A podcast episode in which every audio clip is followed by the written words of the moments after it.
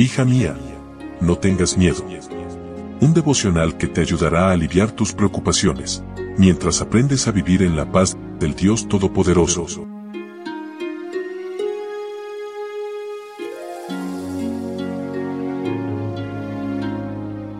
Hola, hola, ¿cómo estás? Muy buenos días, mi nombre es Anelía, bienvenida a nuestro devocional para damas. Hoy es 12 de febrero y nuestra meditación se titula No trates a nadie con dureza. Leo en Levítico capítulo 25 versículo 43. Muestra tu temor a Dios al no tratarlos con dureza. Hoy nos encontramos con un texto sobre el trato a los esclavos. ¿Por qué Dios permitió a su pueblo tener esclavos?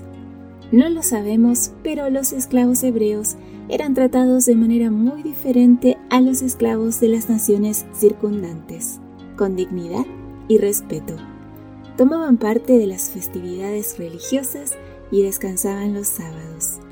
Hoy día no existen esclavos en la mayor parte del mundo o la esclavitud ha cambiado sustancialmente de forma respecto a los tiempos bíblicos, pero este principio es aplicable a quien le corresponde ser empleador, supervisor jefe de departamento o cualquier otra condición laboral en la cual tenga personal bajo su responsabilidad. El principio es no tratarlos con dureza, es decir, no tomes ventaja de tu condición para maltratar a quienes te ven como un superior. Cuando llegué a los Estados Unidos, primero trabajé como una simple obrera en compañías que fabricaban plásticos. Los supervisores que tenían una mínima ventaja en el idioma pero también un escaso nivel académico y fallas en las relaciones humanas eran sumamente groseras en el trato hacia quienes debían supervisar. Fui víctima de malos tratos, gritos y órdenes mal dadas. El mensaje era, te apresuras o te vas. No sirves para esto.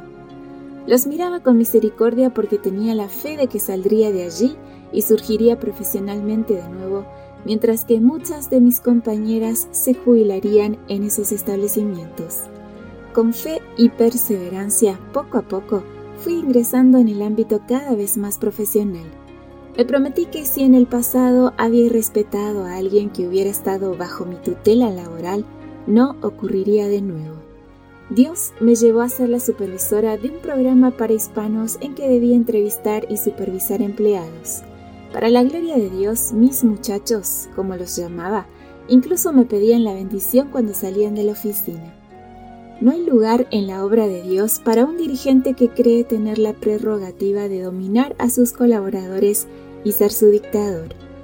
Amiga, ora por sabiduría para tratar a cada individuo como un hijo, una hija de Dios. Toma tu cargo con humildad como quien está allí para servir y ser modelo y no para dictar órdenes. Hazlo en el temor de Dios. Él te recompensará. Evalúa hoy tu trato con tus semejantes. De mi parte, un fuerte abrazo. Gracias por tu compañía. Recuerda compartir estos audios, seguirnos en nuestras redes sociales y que mañana yo te espero nuevamente aquí, primero Dios, en nuestro devocional para damas. Gracias por acompañarnos. Te recordamos que nos encontramos en redes sociales. Estamos en Facebook, Twitter e Instagram como Ministerio Evangelike. También puedes visitar nuestro sitio web www.evangelike.com